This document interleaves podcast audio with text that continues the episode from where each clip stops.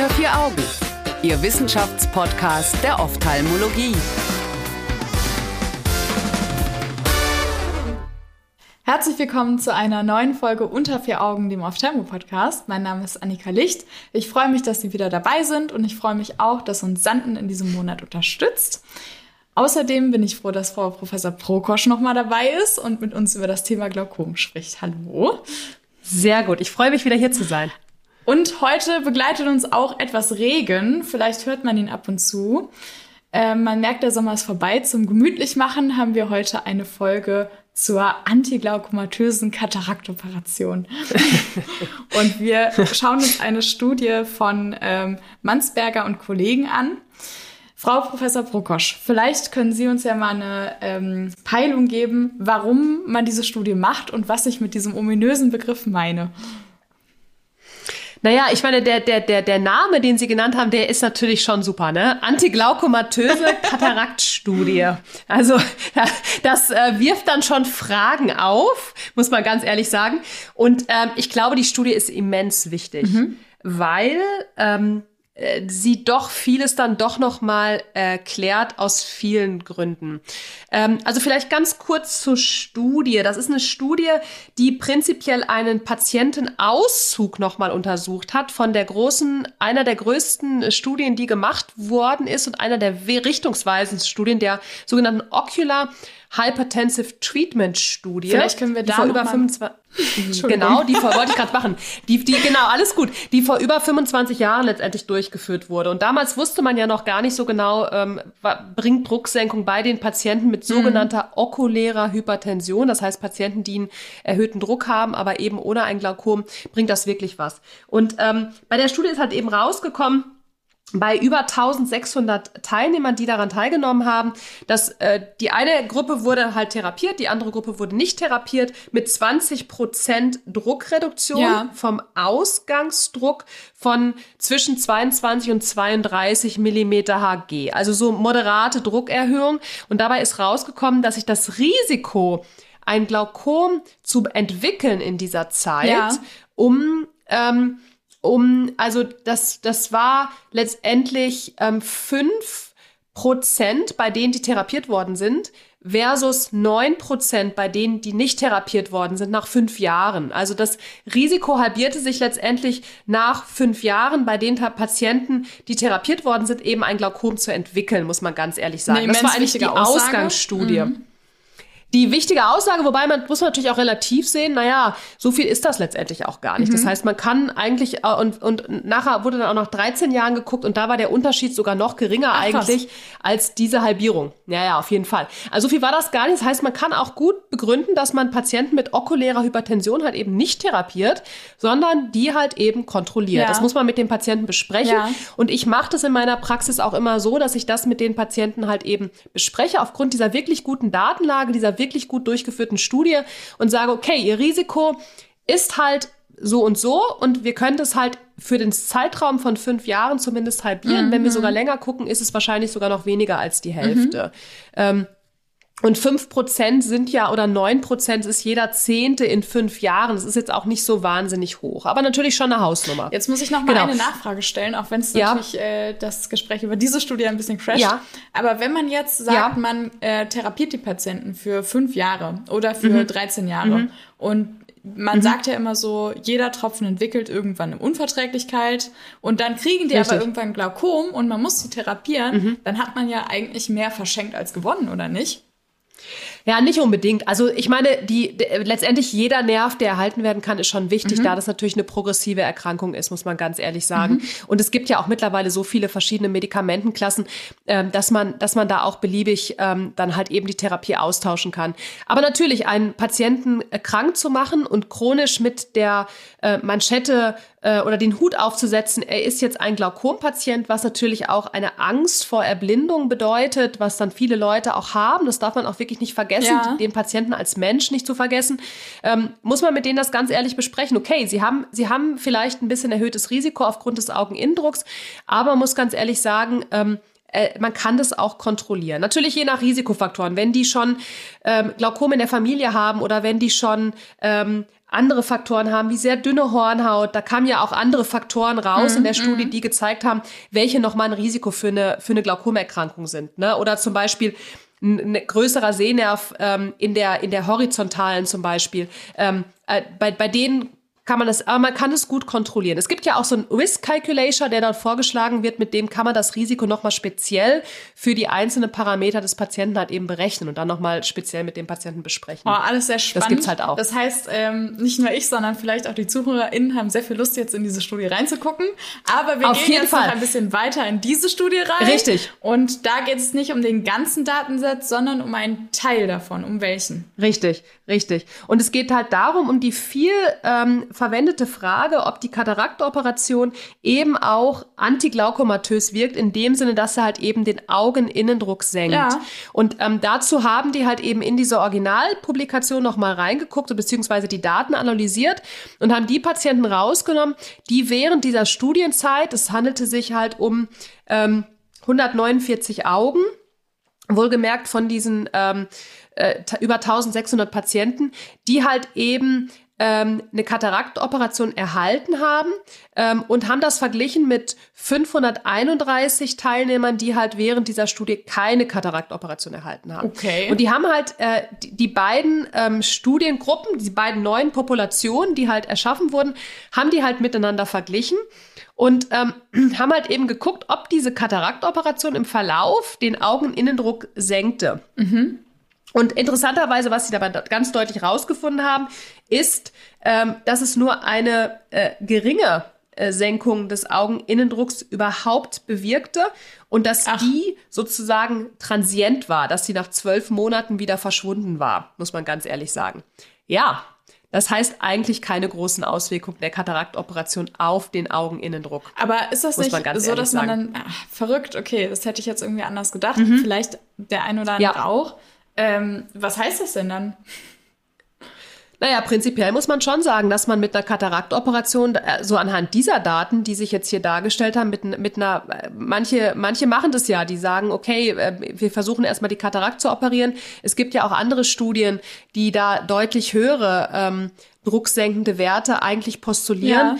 Ja. Ähm, zum Beispiel, es gibt eine Studie, die Horizon-Studie, die hat ein Mixverfahren äh, verglichen über fünf Jahre, beziehungsweise mittlerweile gibt's auch sieben Jahresdaten.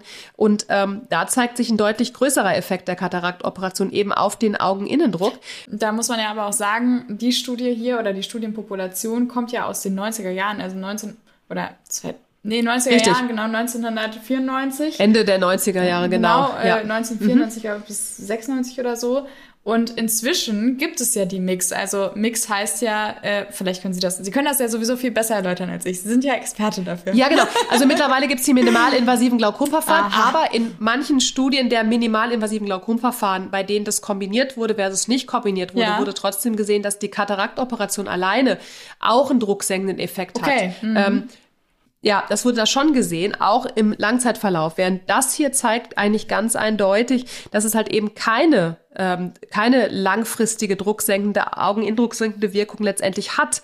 Ähm, das war nur sehr transient. Das Einzige, was die gefunden haben, im Endeffekt, dass die Medikamente ähm, ein bisschen geringer waren. Mhm. Also 0,4 Medikamente wurden weniger gegeben bei den Patienten, die eine Kataraktoperation erhalten hatten, mhm. versus bei denen, die halt eben keine Kataraktoperation erhalten haben. Es sind ja irgendwie zwei wichtige Punkte, die sich jetzt daraus ergeben. Also mhm. erstmal habe ich noch eine Nachfrage und zwar, ähm, hier haben die ja aber 92 Patienten mit 149 Augen äh, in die Studie mit eingeschlossen. Genau. Vielleicht gibt's ja in Bezug auf Katarakt-OPs longitudinal auch mhm. neuere, größere Studien.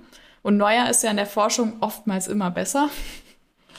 Richtig, genau. Also das ist das Problem. Die, also ähm, und die haben, das muss man natürlich schon sagen. Also die haben jetzt, das ist sicherlich eine Schwäche, wenn wir schon von Schwächen der Studien reden. Mhm. Das ist eine Schwäche der Studie. Die haben von 92 Partizipanten haben die 149 Augen eingeschlossen. Das ist eigentlich schon nicht so ganz korrekt, weil letztendlich dürfte man, wenn man ganz streng ist, dürfte man nur ein Auge pro Teilnehmer einschließen. Ah, okay. Ähm, weil, ja, genau, weil, weil man kann sich ja vorstellen, die Kataraktoperation hat sicherlich unterschiedliche drucksenkende Effekte, je nachdem, wie eng der Kammerwinkel ist. Also wenn das ein engeres Auge ist, hat es sicherlich einen größeren drucksenkenden Effekt, so, als wenn man ein ja. sehr Auge mit ganz viel Platz hat. Und das haben die da komischerweise in der Studie aber auch nicht als Shortcomings kritisiert, mhm. muss ich ganz ehrlich sagen. Und die haben den ist das ganz die Kammerwinkeltiefe, äh, Quatsch, die Kammerwinkeltiefe. Nee, die das haben die nicht gemessen. Auch nicht das, gemessen. Nee, nee, nee, das haben die auch nicht angegeben, das sagen die auch. Die haben ja nur das Kollektiv da rausgenommen und das konnten die ja auch nicht mehr nachverfolgen. Ja. Die haben ja auch ein sogenanntes Split-Date genommen, was die beschreiben. Die wussten ja nicht genau, wann die Kataraktoperation erfolgt ist. Die haben nur geguckt, okay, innerhalb der letzten sechs Monate nach der letzten ähm, äh, Visit, wie man auf Englisch sagt, oder nach der letzten Visite, ähm, ist die Katarakt erfolgt, ja oder nein. Das heißt, äh, die, man kann gar nicht sagen, also dieses Jahr, das kann auch anderthalb Jahre sein, Mhm. ne, je nachdem, wenn die Operation einen Tag vor der Visite stattgefunden hat, dann zählt das wie sechs Monate vor der Visite. Ne, das muss man, muss man ganz klar so sehen. Das ist auch schon so ein kleiner Schwachpunkt von der Studie. Ja. Und ähm, aber, aber klar, und letztendlich, wenn man jetzt aber eine größere Varianz in den Augen hätte und vielleicht auch in den Brechungen der Augen, in den Augenlängen, dann kämen da vielleicht auch Unterschiede raus. Also das ist sicherlich ein Punkt, der ähm, der äh, da ein ganz, ganz großer Knackpunkt dieser, dieser Studie ist. Und Ähm, dann haben Sie ja auch ja. gerade erwähnt mit den ähm, Medikamenten, dass man tendenziell weniger verwenden Ja. konnte. Hierbei Genau. ist es ja dann vielleicht ein gutes äh, Giveaway oder wie, also Kernbotschaft, Kernmessage, Ja. genau, richtig? Ja, Ähm, Kernmessage, Key Message, Key Message oder Kernbotschaft, genau. Vielen Dank, genau. Ja. Dass man ähm, mitgibt aus dieser Podcast-Folge. Man kann ja nach der Kataraktoperation erstmal gucken, wie der Druck ist, als Augenarzt, der den Patienten betreut und schauen, braucht er gerade noch so viele Tropfen oder nicht. Richtig, Mhm. richtig, genau. Und das, das ist sicherlich auch noch eine Geschichte. Vielleicht wurden die Tropfen dann auch in, erstmal nicht wieder angesetzt, nicht wahr? Mhm. Und deswegen waren es dann letztendlich vielleicht auch sogar ähm, äh, weniger. Also das, das, das kann man natürlich aufgrund der, der, der, ähm, wie soll ich sagen, des Datensatzes der Studie und des Designs der Studie ist es halt, wie gesagt, keine longitudinale Studie. Ja. Ähm, und, aber es ist sicherlich ein, ein sehr, nochmal eine sehr spannende Studie, weil diese Ocular Hypertension Treatment Study Group, die hat eine sehr, sehr gute Studie damals durchgeführt und hier wurde halt eben diese Subgruppe nochmal da rausgenommen. Es ist dann aber letztendlich nochmal, ähm, ja, eine, eine Unteruntersuchung von dieser Studiengruppe äh, und keine longitudinale Studie, nicht wahr? Äh, was das dann nochmal so ein bisschen limitiert, sicherlich. So als Schlussfrage. Hier bezieht sich das Mhm. jetzt aber auf Offenwinkelglaukome, die sich aus einer okulären Hypertension entwickelt haben oder bei fließendem Übergang, auf jeden Fall Patienten unter Therapie. Es geht aber nicht um Engwinkelglaukome, weil da ist die Kataraktoperation ja ein bisschen was anderes, oder? Ja, richtig, genau. Also es geht halt prinzipiell um Patienten mit einer okulären Hypertension Mhm. letztendlich, die ja da eingeschlossen wurden, die natürlich im Verlauf schon ein Glaukom entwickelt haben können, aber prinzipiell mit einem offenen Kammerwinkel, richtig. Genau. Okay, gut. Dann äh, das, Das, ähm, musste noch mal einmal ganz kurz gesagt werden, wo wir von Vorderkammertiefe Richtig. und Kammerwinkeln und so weiter sprachen. Ja, absolut, absolut, absolut. Ne? Ähm, das ist, glaube ich, da ganz wichtig, dass man das nochmal vorstellt. Ja. Sehr gut. Und denken Sie, dass das jetzt, äh, wo die Mix Einzug gehalten haben in die Kataraktchirurgie, zum Beispiel der iStent oder ähnliche Präparate, dass es da eher sinnvoll ist, bei Patienten, die ein Glaukom haben, zu sagen, okay, man operiert auch die Katarakt? Also genau, das ist natürlich, äh, deswegen ist die Studie wichtig. In Zusammenschau der Befunde muss man sagen, okay, was die Autoren schon gesehen haben, dass es ein bisschen die Medikamente senkt. Und ähm, man muss den Patienten ja immer als ganzheitliches sehen. Man kann sicherlich mit einer kombinierten Katarakt mit minimalinvasiven Glaukomchirurgie kann man ähm, kein äh, fortgeschrittenes Glaukom äh, behandeln. Ähm, aber bei, bei, bei milden bis moderaten Glaukomen, ähm, die Mix, die senken den Druck, das wurde ja auch gezeigt, noch zusätzlich so um zwei drei Millimeter Hg. Vielleicht habe ich hier eine transiente Drucksenkung durch die Katarakt, die durchaus auch größer sein kann. Wenn man vorher die Medikamente auswäscht, das ist ja hier nicht erfolgt, das war ja äh, ohne Washout vorher, die, die haben ja einfach ihre Tropfen weitergenommen. Und ähm, Genau, also das, das ähm, bei, bei milden bis moderaten Glaukom kann man den Patienten das schon empfehlen, dass man da die Katarakt operiert und dann vielleicht ein minimalinvasives Glaukomverfahren mit macht, sozusagen. Man kann damit, aber das ist auch nochmal ganz klar, man kann mit der Kataraktoperation kann man kein fortgeschrittenes Glaukom heilen. Aber eine Drop Reduction sozusagen, die man damit vielleicht erreichen kann, ist auch schon eine ganze Menge für den Patienten. Wir müssen ja auch die Adherenz in Betracht ziehen, wie der Patient die Tropfen nimmt, ob er die überhaupt ja, nimmt. Und da gibt es ja. ja auch Untersuchungen, die sagen, dass im Endeffekt ähm, die Patienten, die mit einer kombinierten Operationen behandelt wurden, die haben nachher ein besseres Gesichtsfeld zum Beispiel. Wahrscheinlich, weil die einfach ähm, dann unabhängig von, der, von den Tropfen mhm. sind, muss man ganz ehrlich sagen. Vielen herzlichen Dank. Äh, ich fand das sehr Nicht informativ. Dafür, gerne. Ich freue mich auf das nächste Gespräch. Nächste Woche sprechen wir über den Langzeitverlauf nach Presaflow-Implantation oder wie es da genannt wird, Sips Mikroshunt.